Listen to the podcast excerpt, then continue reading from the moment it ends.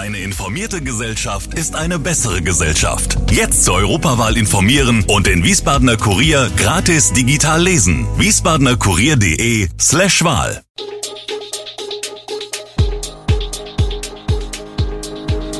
Gude, unser morgendliches News Update. Das Wichtigste aus Wiesbaden für Sie im Überblick. Guten Morgen aus Wiesbaden an diesem 3. März.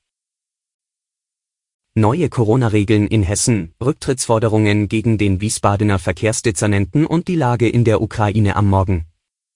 Das und mehr hören Sie heute im Podcast. Ab dem morgigen Freitag gelten in Hessen neue Corona-Regeln.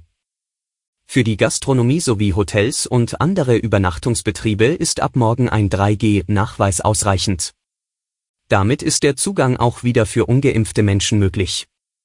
In den Gastronomiebetrieben gilt die 3G-Regel dann auch im Außenbereich. Weiterhin gilt aber Maskenpflicht bis zum Platz. In Diskotheken und Bars darf wieder getanzt werden. Dies allerdings unter der Prämisse der 2 plus Zugangsbeschränkung und Kontaktdatenerfassung. Dafür fällt die Maskenpflicht weg. Wirte in Wiesbaden rechnen für dieses Wochenende zwar noch nicht mit einem Ansturm auf die Tanzflächen. Trotzdem laufen die Vorbereitungen.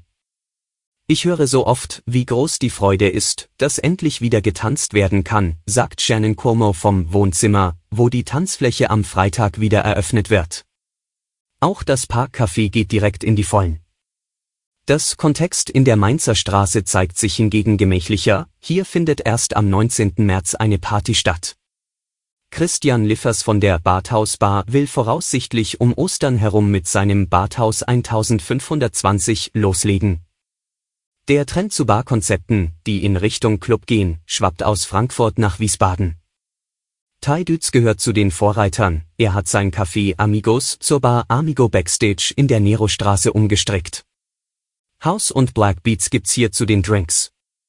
Von Freitag an darf auch dazu getanzt werden. Die Turbulenzen bei SW Verkehr rufen auch Teile der Opposition im Wiesbadener Rathaus auf den Plan.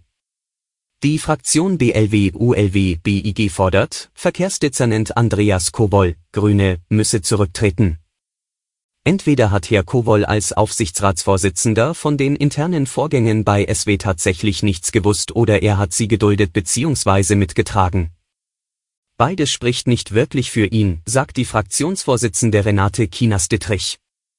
SW-Betriebsratsmitglieder sollen systematisch begünstigt, Gehaltsentscheidungen intransparent und willkürlich getroffen worden sein.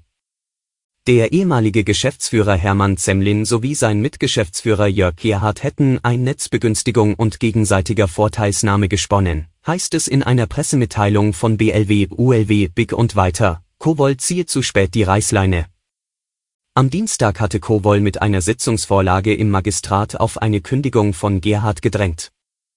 Nächste Woche entscheidet der SW-Aufsichtsrat darüber. Unter dem Druck möglicher Sanktionen hat der russische Milliardär Roman Abramowitsch den Verkauf von Champions League-Sieger FC Chelsea angekündigt. Der Erlös solle über eine Stiftung den Opfern des Ukraine-Kriegs zugutekommen, teilte der 55 Jahre alte Oligarch am Mittwoch mit. Damit steht eine fast 20-jährige Besitzerära bei den Londonern vor dem Ende. Mit dem finanziellen Engagement von Abramowitsch war Chelsea zu einem der erfolgreichsten Clubs der Welt aufgestiegen und gewann zuletzt unter Coach Thomas Tuchel zum zweiten Mal die Königsklasse sowie die Club-Weltmeisterschaft. Abramowitsch steht seit Wochen in Großbritannien wegen seiner angeblichen Nähe zu Russlands Präsident Wladimir Putin im Fokus der Aufmerksamkeit. Abgeordnete im Unterhaus fordern immer wieder, ihn auf die Sanktionsliste zu setzen. Wir blicken auf die aktuelle Lage in der Ukraine. In der Hauptstadt Kiew kam es in der Nacht zu Donnerstag zu mehreren schweren Explosionen. Luftalarm wurde ausgelöst.